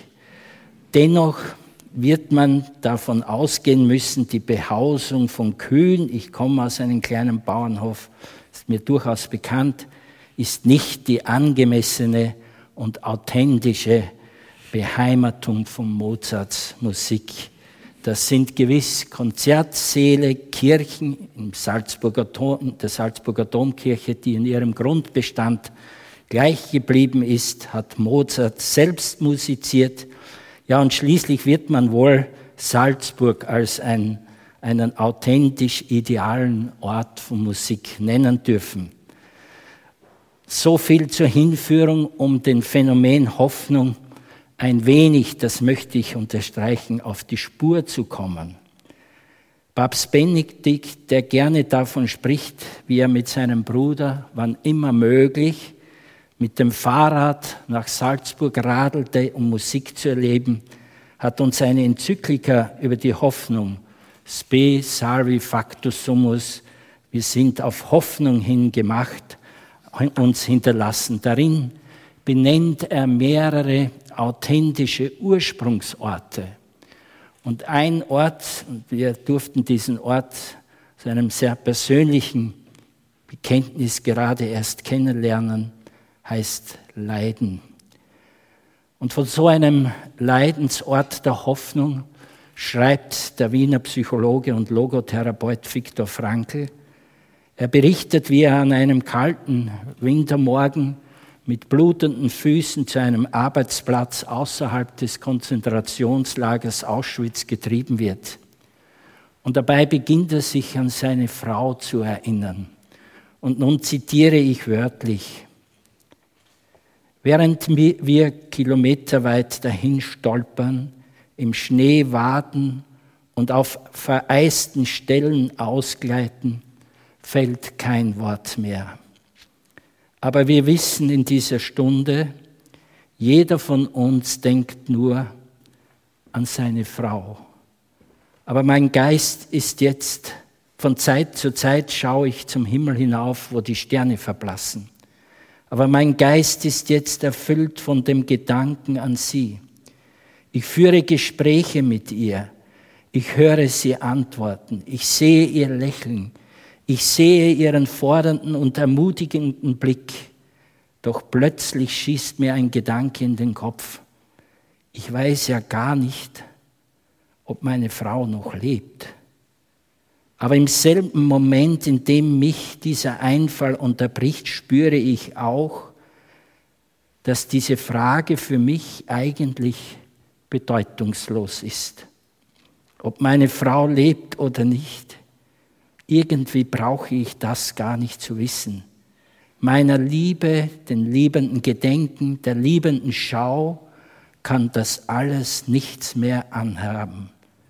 Wenn ich damals gewusst hätte, meine Frau ist tot, ich glaube, ich hätte ungestört durch dieses Wissen mich innerlich genauso an sie hingeben können. Seit diesem Augenblick ist mir ein Satz aus dem Hohelied der Liebe wichtig geworden. Er heißt, setze mich wie ein Siegel auf dein Herz, denn stark wie der Tod ist die Liebe. Hoffnung zeigt sich hier gleichsam wie ein, wie ein Ort außen vor, ob real oder nicht erhofft. In der theologischen Anthropologie wird dem Menschen der Status viatoris als Wesensmerkmal des Unterwegsseins zugeeignet. Wir sind unterwegs. Unser Weg ist durch einen Anfang und durch ein Ende begrenzt. Ein Sein zum Tode, wie es von der sogenannten Existenzphilosophie vertreten wird. Das blieb nicht unwidersprochen. Josef Pieper, ein Religionsphilosoph, kritisiert diese Auffassung vom Sein zum Tode mit der, Gründung, mit der Begründung im Status viatoris, also im Unterwegssein, werde demnach von der Existenzphilosophie der Wegcharakter nicht wirklich ernst genommen. Denn jeder Weg hat eine Richtung, ist eine Richtung zum Guten zum Wahren und Schönen vorgegeben und das selbst über den Tod hinaus. Nun möge es, mögen freilich Sackgassen und Irrwege immer wieder beschritten werden, jedoch löscht diese Realität das Bewusstsein, dass es so etwas wie einen richtigen Weg überhaupt gibt, nicht gänzlich aus. Wir können dies im Alltag immer wieder erleben. Ja, selbst der notorische Lügner nimmt für sich in Anspruch, die Wahrheit zu sagen. Gleiches können wir für den Bereich der Ethik sagen. Bei Augustinus lesen wir subspecie boni. Unter dem Blickpunkt des Guten werden Handlungen gesetzt und das gilt selbst für den, der eine schlechte Tat tut. Er meint, für sich ist das gut, auch wenn er überhaupt nicht bedenkt, was es für die anderen bedeutet. Also wir können diesen Gedankengang zusammenfassen. Menschliches Dasein ist zeitlich, das heißt endlich verfasst. Und Endlichkeit bringt naturgemäß mit sich, dass das Ende immer erst aussteht. Und das ist tief in unsere DNA hinein verwoben. Nichtsdestotrotz streben Menschen generell nach gültiger Anerkennung. Sie gehen Wege und wollen ans Ziel gelangen und nicht grundsätzlich in die Irre laufen. Sie vertreten Meinungen und halten diese für wahr. Und sie lieben das Schöne, wenngleich Art und Auffassung kulturell sehr verschieden empfunden wird. Man wird in diesem Strebevermögen eine Spur von Hoffnung auf guten Ausgang, von Hoffnung auf Sinn entdecken können. Nun aber zur eigentlichen Aufgabe, die mir gestellt wurde, nämlich die Fährte zur christlichen Hoffnung aufzunehmen. Für uns Christen und Christen, Christinnen hat Hoffnung einen Namen. Jesus Christus. Es mag zwar verwundern, in Jesu Verkündigung kommt das Thema Hoffnung explizit nicht vor. Nur zweimal in Zitationen, wo er das Alte Testament zitiert. Denn das Thema Hoffnung ist er selber. Auf dich, o oh Herr, habe ich meine ganze Hoffnung gesetzt. Darüber hielt der Aachener Bischof äh, Klaus Hemmele in einer seiner letzten Predigten. Er wusste um den sehr nahen Tod. Er trat auch wenig später ein, eine letzte, äh, die Predigt gehalten. Im Kreuz ist Heil, im Kreuz ist Leben, im Kreuz ist Hoffnung, betet die Kirche seit Auffindung des Kreuzes Jesu Christi durch Helena, der Mutter von Kaiser Konstantin. Die frühen Christen hielten am Geheimnis des Kreuzes fest, obwohl es für die damalige Zuhörerschaft wenig Verständnis dafür gegeben hat. Die einen, für die einen war es ein Ärgernis, wir wissen das von Paulus, und für die anderen eine Torheit. Dennoch, das Kreuz bleibt für die Christen gerade in schwierigsten Situationen, das ist auch heute so bei vielen Verfolgungen, die stattfinden, ein Zeichen der Hoffnung, denn es steht für die Solidarität mit allen Leidenden. Es gibt eine Legende aus der Zeit der frühen Kirche, da wird erzählt, dass Jesus, nachdem er am Kreuz verstorben ist, auch in die Unterwelt hinabgestiegen ist, die Sheol. Das war ein Ort ohne Hoffnung, ein Schattendasein, nicht lebend, nicht tot, um diesen Schattenwesen auch das Evangelium zu verkünden. Diese Wesen hörten zu und baten ihn schließlich, doch ein kleines Zeichen der Hoffnung ihnen zu hinterlassen. Die Geschichte, so wird sie erzählt, geht so aus, dass Jesus dort sein Kreuz hinterlassen hat als Zeichen der Hoffnung. Geschätzte Damen und Herren, nun weiß ich wohl, mit dem Hoffnungsmoment des Kreuzes Christi, mir eine Flanke geöffnet zu haben. Ich kenne die Religionskritik der letzten Jahrhunderte, die den christlichen Glauben als eine Vertröstungsreligion brandmarkte. Nicht Gott ist die Liebe, die Liebe ist göttlich. Wenn wir uns lieben, dann ist das göttlich, heißt es bei Feuerbach. Die Hoffnung können, so könnten wir weiter zu, weiter Schluss verfolgen, liegt allein bei uns Menschen. Die Kritik wurde gewiss nicht zu Unrecht erhoben und sie wird zuweilen auch heute noch gültig sein. Aber das sei mir erlaubt zu sagen, das ganze Phänomen des gläubigen Lebens vermag sie nicht in Frage zu stellen. Dazu nur einige Stimmen aus heutiger Zeit, die diesbezüglich gehört werden müssten. Der Theologe Johann, Johann, Johann Baptist Metz hat nicht nur von einer Solidarität nach vorne gesprochen, sondern es bräuchte auch eine Solidarität, Solidarität rückwärts gewandt. Und war es nicht Jürgen Habermas, der sich selbst als religiös unmusikalisch bezeichnet, der aber in seiner Dankesrede zum Friedenspreis des deutschen Buchhandels von einer Irritation, welche die Säkularität hinterlassen habe, gesprochen hat. Die Säkularität hätte bloß eliminiert, Sünde nur in Schuld verwandeln, das Vergehen gegen göttliche Gebote in den Verstoß gegen menschliche Gesetze verwandelt.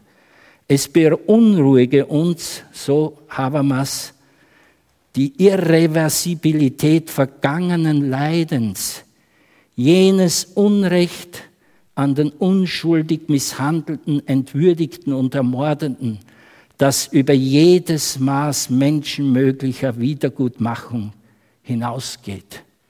Und schließlich, ich zitiere wörtlich, die verlorene Hoffnung auf Resurrektion, auf Auferstehung hinterlässt eine spürbare Leere. Das erinnert sehr an den deutschen Literaten Martin Walser, wenn er einmal sagt, wenn jemand sagt, es gibt keinen Gott und nicht dazu sagt, er fehlt, dann hat er nichts verstanden. Jedoch fügt Walser auch hinzu, es bräuchte sehr wohl so etwas wie ein Fünkchen Hoffnung. Er nennt es eine Ahnung von Gott. Ich komme zum Schluss. Hoffnung ist eine göttliche Tugend, die aber ihren authentischen Ort im Alltagserleben der je konkreten Menschen hat. Aus der Philosophie habe ich gelernt, man solle Dinge doch immer zweimal betrachten. So Gott als der Große, worüber nichts Größeres gedacht werden kann, aber auch Gott, der im kleinsten enthalten ist. Ich darf ein lateinisches äh, Zitat bringen, ich werde es auch übersetzen. Non coerciere maximo condinere minimo divinum est. So lautet ein Wort, das Hölderlin seinem Werk Hyperion voranstellt. Durch das Größte nicht eingeschränkt, durch das Kleinste umschlossen, das ist göttlich. göttlich. Vieles, was in der Geschichte geschehen ist, kann aus menschlichen Möglichkeiten heraus nicht mehr versöhnt werden. Daher braucht es eine Hoffnung, die über die menschenmögliche Wiedergutmachung hinausgeht. Und für sie steht das Kreuz als Hoffnungszeichen. Er lässt uns hoffen, dieses Kreuz lässt uns hoffen über jede Hoffnung hinaus. Sperare contra spem. Papst Benedikt nennt als einen Lernort der Hoffnung auch das Gericht, auch das eine schwierige Rede in unserer Zeit. Ich werde öfters von Kindern in Schulen gefragt, wie ich mir den Himmel vorstelle. Und beim ersten Mal, ich war sehr überrascht über diese Frage, weil ich mir da nie Überlegungen angestellt habe, ohne ein wenig den, dem Gedanken zu verfallen, wird das nicht Fahrt, habe ich spontan damals die Antwort gegeben, es gibt eine letzte Instanz. Es gibt eine letzte Gerechtigkeit für alle.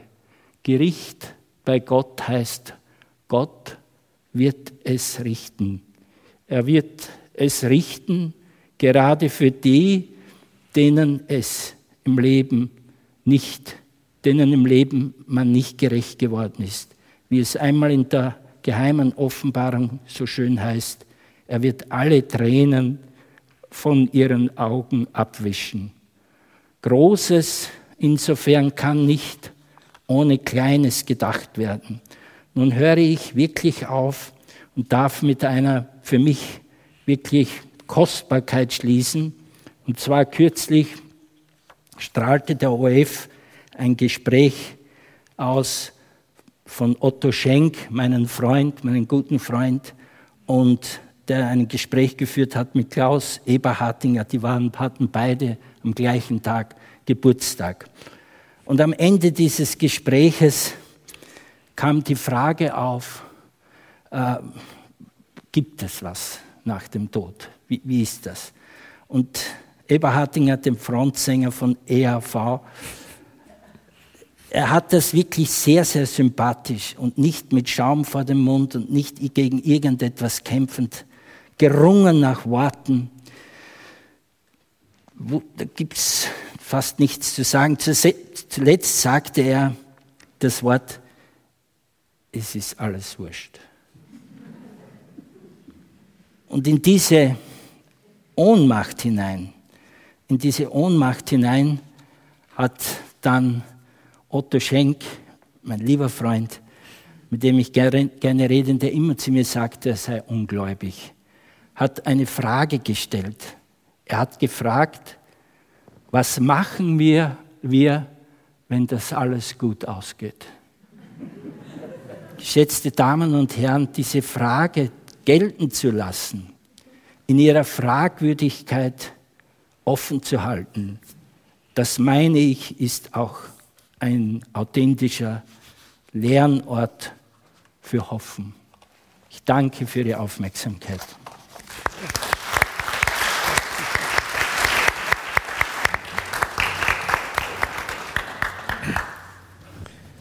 Vielen Dank.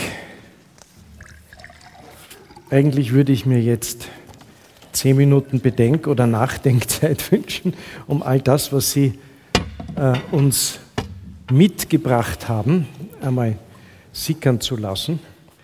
Ähm, aber vielleicht äh, äh, kommen wir wieder zu einer anderen Dramaturgie zurück, äh, wenn die neue Normalität eingetreten ist, weil wir haben ja in der ursprünglichen Form immer die Referate gehabt, dann eine Pause, wo man miteinander reden konnte und dann ging es in die Diskussion. Diese Pause äh, gibt es nicht. Wir gehen gleich in die Diskussion. Und ich habe beim Zuhören so den Eindruck äh, gewonnen, so weit, so extrem weit sind die Positionen gar nicht auseinander. Ich habe so den Eindruck, wir, wir reden manchmal über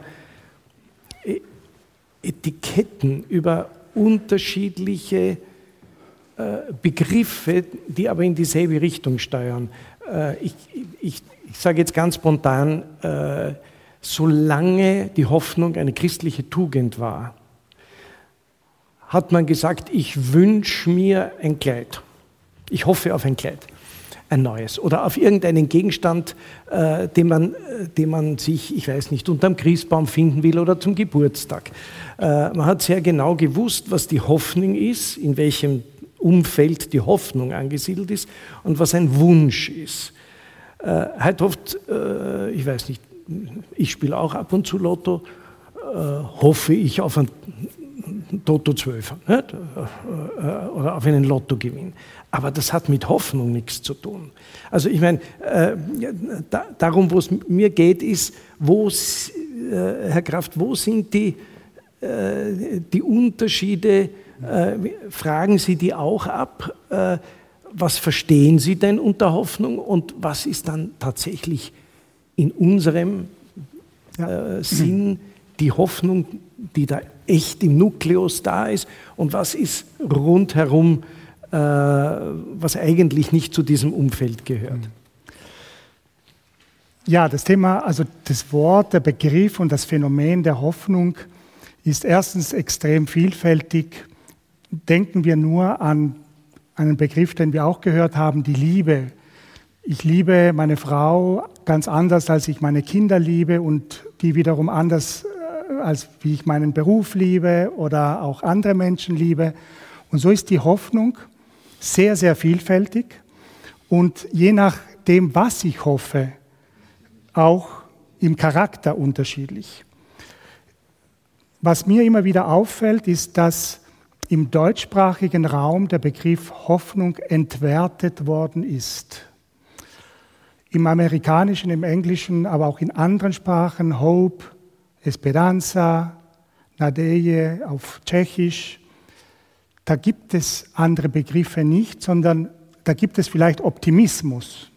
Was Optimismus ist ja auch gut. Aber ich sage immer, und das sagen die Amerikaner von sich selbst, das, was wir Optimismus oftmals bezeichnen oder auch Zuversicht, geht ja in die Richtung, naja, es, geht, es wird ja alles gut, ich muss eh nichts dafür tun. Während Hoffnung eben die, das Bewusstsein ist, dass es unsicher ist, dass wir nicht wissen, wie es ausgeht und dass wir uns dafür engagieren müssen. So zumindest in den nicht germanischen Sprachen, hm. Hope, Esperanza.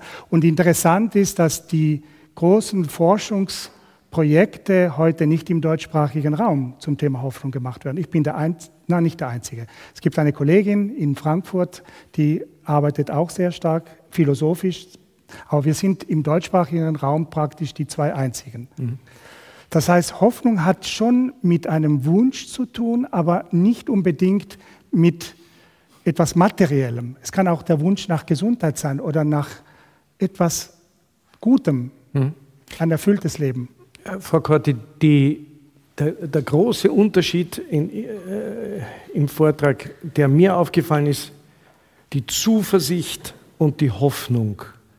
Äh, die Hoffnung ist etwas, was an eine andere Instanz, wer immer das ist, auch ein höheres, äh, eine höhere, ein höheres Wesen sein kann, aber die Zuversicht steht mit beiden Beinen auf der Welt und die Hoffnung ist etwas Delegiertes. Hat Cecily Corti nie gehofft? Müsste ich lange nachdenken. Wahrscheinlich so automatisch, weil man damit aufwächst. Es äh, wird einem ja mit der Erziehung und mit der Schule mitgegeben und auch im normalen Sprachgebrauch sage ich ja auch, hoffentlich wird die Sonne morgen scheinen. Und das kommt mir jetzt, wird mir immer bewusster. Das ist aber schon eine, das ist einfach ein, ein, im Sprachgebrauch. Ich für mich persönlich bin immer mehr in den letzten Jahren zu der Überzeugung gekommen, und da mache ich den Unterschied. Ich meine, ich habe jetzt auch in den Vorträgen gehört, wie das auch nah beieinander liegt unter Umständen. Ähm, aber für mich der Unterschied ist, eben alles im Augenblick zu tun, was der Augenblick fordert. Und das ist für mich Verantwortung, sozusagen Antworten auf den Augenblick und den ausfüllen und den Rest überlassen. Das wird sich dann zeigen. Da habe ich keinen Einfluss mehr drauf. Wer soll den Einfluss drauf haben? Das mag gut ausgehen, mag nicht gut ausgehen. Wir erleben, dass jedenfalls die Menschen, die wir für die Verantwortlichen halten, äh, uns oft sehr enttäuscht haben. Was von Gott oder von einem Leben danach sein wird, darüber weiß ich sehr wenig. Was ich weiß, ist eine ganz tiefe persönliche Zuversicht. Aber äh, das, glaube ich, kann jeder nur persönlich hm. ähm, erleben, erfahren, erarbeiten. Ich kann es mir ohne Zuversicht oder ohne so eine innere Sicherheit nicht vorstellen, wie man das Leben über all die langen Jahre bewältigen kann. Aber deswegen, so verstehe ich jetzt, wenn ich eben immer wieder von der Hoffnung gehört habe, dass so viele Menschen ohne Hoffnung nicht leben können. Das ist, da kann ich nicht mit, weil aber es ist ein großer Unterschied zwischen Hoffnungslosigkeit und Erwartungslosigkeit. Etwas nicht zu erwarten. Äh, ich, ich finde das so äh, interessant, äh, weil da gibt es eine Berührung, das habe ich auch lernen dürfen, zwischen dem katholischen Glauben oder dem christlichen Glauben auf der einen Seite und dem Buddhismus auf der anderen Seite. Ähm, weil äh, Meister Eckhart angesprochen worden ist. Äh, da gab es zur selben Zeit einen, einen, einen, einen Mystiker, äh, den, den Johannes äh, Tauler, äh, die kannten einander, äh, Eckhart und Tauler, ein Dominikaner, und der hat die Meinung vertreten, in jedem von uns ist Gott in der Seele präsent, verborgen und man kann ihn suchen am Grunde der Seele, am Grunde der Seele, weil ich Rilke zitiert habe. Aber Tauler sagt, wer Gott erkennen will, darf weder Hoffnung noch Furcht haben. Und darf weder auch Hoffnung? Weder Hoffnung noch Furcht ah, haben. Hoffnung noch, Furcht. noch Furcht. Und das ist klassischer tibetischer Buddhismus. Und das, äh, und das ist 400 Jahre davor sozusagen. Mystiker sehr nahe. Und, den, und da sind sich die Mystiker sehr, sehr, sehr nahe. Äh, also ich, ich denke mir, äh, und deshalb habe ich einleitend gesagt, wir, wir sind da nicht äh, so weit auseinander. Vielleicht muss man mit, Herr Erzbischof, mit dem Begriff sparsamer umgehen, dass er wieder an Wert gewinnt dem könnte ich durchaus zustimmen. Ich habe jetzt so nach beim Zuhören wirklich gedacht, also ich glaube, dass Begriffe und erst recht die religiös gefüllt sind oder, oder äh, also von Sinn, wenn man die so oft gebraucht, dann verlieren die ein bisschen ihre, ihre, ihre Bedeutung. Also weil ich kann das nicht sagen, ich komme ja aus der oststeirischen Gegend, ganz nahe bei Slowenien äh, und aus kleinbäuerlichen Verhältnissen und ich kann nicht sagen, dass Hoffnung keine Richtung hat ich habe das auch nicht so erlebt als Kind, als, als Bub, sehr religiös, gut sozialisiert, dass man da immer auf den Gott und der wird jetzt das regeln und der wird das machen. Überhaupt nicht. Zum Beispiel, ich kann ein Beispiel erzählen. Wir hatten zwei Kühe, mit denen sind wir aufs Feld gefahren, gepflügt und so. Und einmal fällt eine Kuh um und ist tot. Da gibt es offensichtlich auch, offensichtlich auch Gehirnsteige oder was weiß ich, was die gehabt hat. Und wir Kinder mit der Mutter sind in der Küche und haben geweint vom Kreuz und draußen um die Männer haben versucht, Not zu schlachten, was zu spät war, dann musste die, das war das halbe Vermögen, war da weg. Und die haben dann gebetet und da mitten hinein in diese Situation sagt meine Mutter einen Satz, den werde ich nie vergessen. Wer weiß, wozu das wieder gut ist. Also die Hoffnung ist, glaube ich, kann man schon sagen, das kann man immer sagen. Wenn man, sich, wenn man, wenn man die Hoffnung auf einen gegenständlichen Gott, der irgendwo sitzt und irgendwo ist, das, das ist falsch. Ja, aber dass Hoffnung gut ausgeht, dass sie auf das Gute ausgerichtet ist. Ich glaube, dass Tauler und, und, und dass die Mystiker das auch so gesehen, auf das Gute hin. Auch nicht sagen, so muss es sein, die Kuh muss jetzt auferstehen oder was. Nein, das geht, die steht nicht mehr auf. Aber es, kann, es geht auch das nicht den Sinn verlieren, was Václav Havel gesagt hat. Dass er sagt, das, auch in dem kann Sinn sein. Und nicht vergegenständlich. Wir tun alles, glaube ich, das ist ein Problem, sehr anlassbezogen, alles, man hat klare Vorstellungen, so muss es sein, das muss, und dann bin ich glücklich. Ja? Und das ist beim Lieben so, ein bisschen verstehe ich auch davon. Äh, und, und bei allen großen Themen des Lebens, glaube ich. Die, das habe ich ja in ja. der Kindheit erlebt, ja. nicht? Dieses Beten, dass der Vater zurückkommt. Ja und er ist nicht gekommen und ich habe mir gedacht, naja, er wird schon besser wissen, ja, ja. was gut für uns ja. ist. Oder ich, also, dass man das als genau. Kind so erlebt, wie Sie. Oder auch ich, ich sehe es nirgendwo, jetzt sage ich von meinem, ich bin da sehr empathisch, wenn, wenn Menschen weinen und da bin ich ganz Beim Begräbnis, bei einem offenen Graben ist nicht schwer von Auferstehung zu reden. Da muss man sagen, bitte Leute, das widerspricht sich ja diametral. Was, was, was ist das? Sagt, toter Mensch, Grube, kommt gleich hinein. Wir reden von Auferstehung. Offensichtlich geht das da zusammen.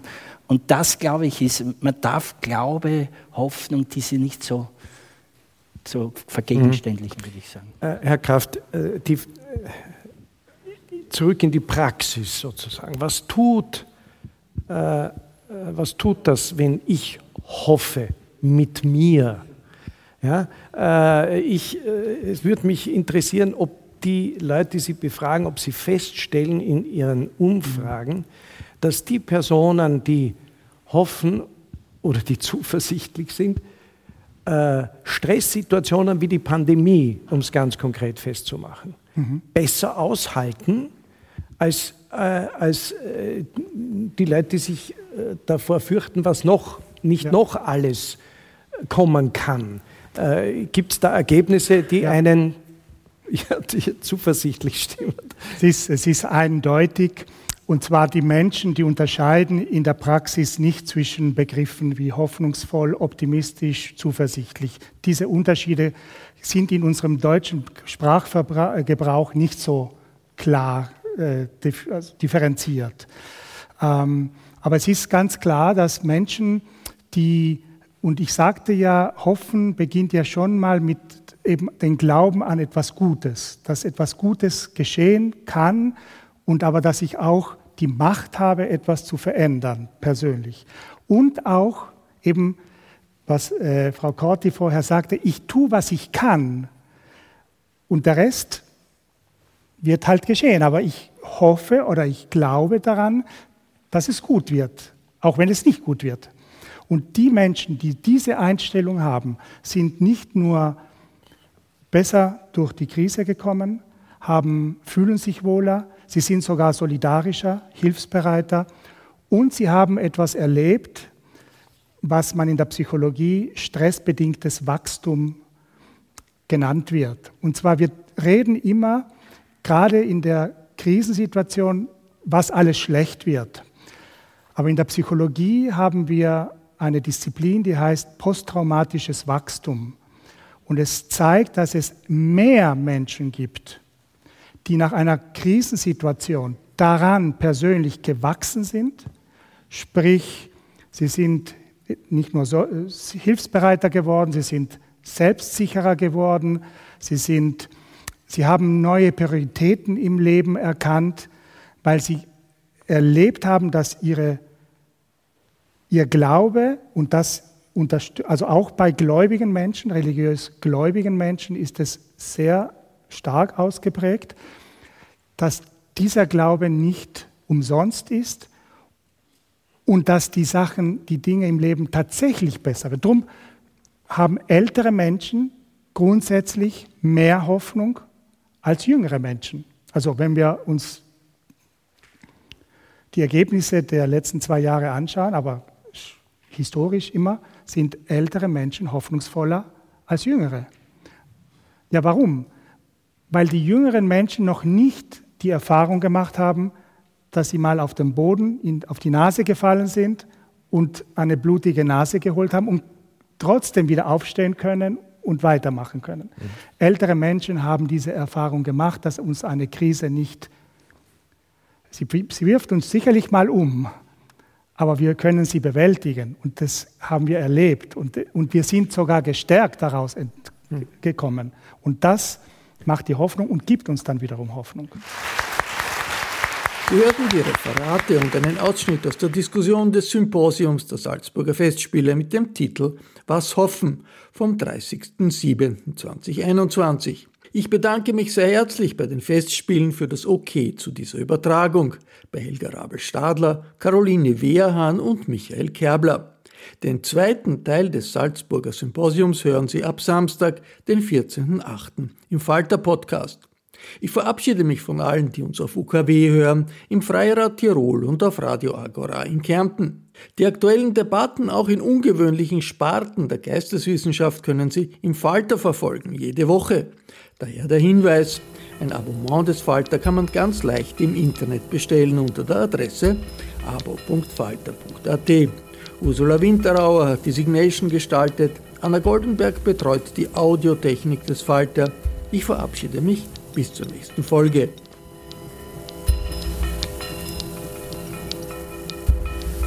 Sie hörten das Falterradio, den Podcast mit Raimund Löw.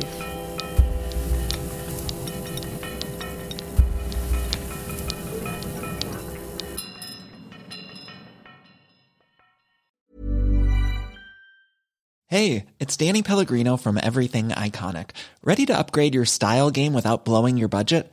Check out Quince. They've got all the good stuff shirts and polos, activewear, and fine leather goods, all at 50 to 80% less than other high end brands. And the best part? They're all about safe, ethical, and responsible manufacturing. Get that luxury vibe without the luxury price tag. Hit up quince.com slash upgrade for free shipping and 365 day returns on your next order. That's quince.com slash upgrade. Here's a cool fact a crocodile can't stick out its tongue.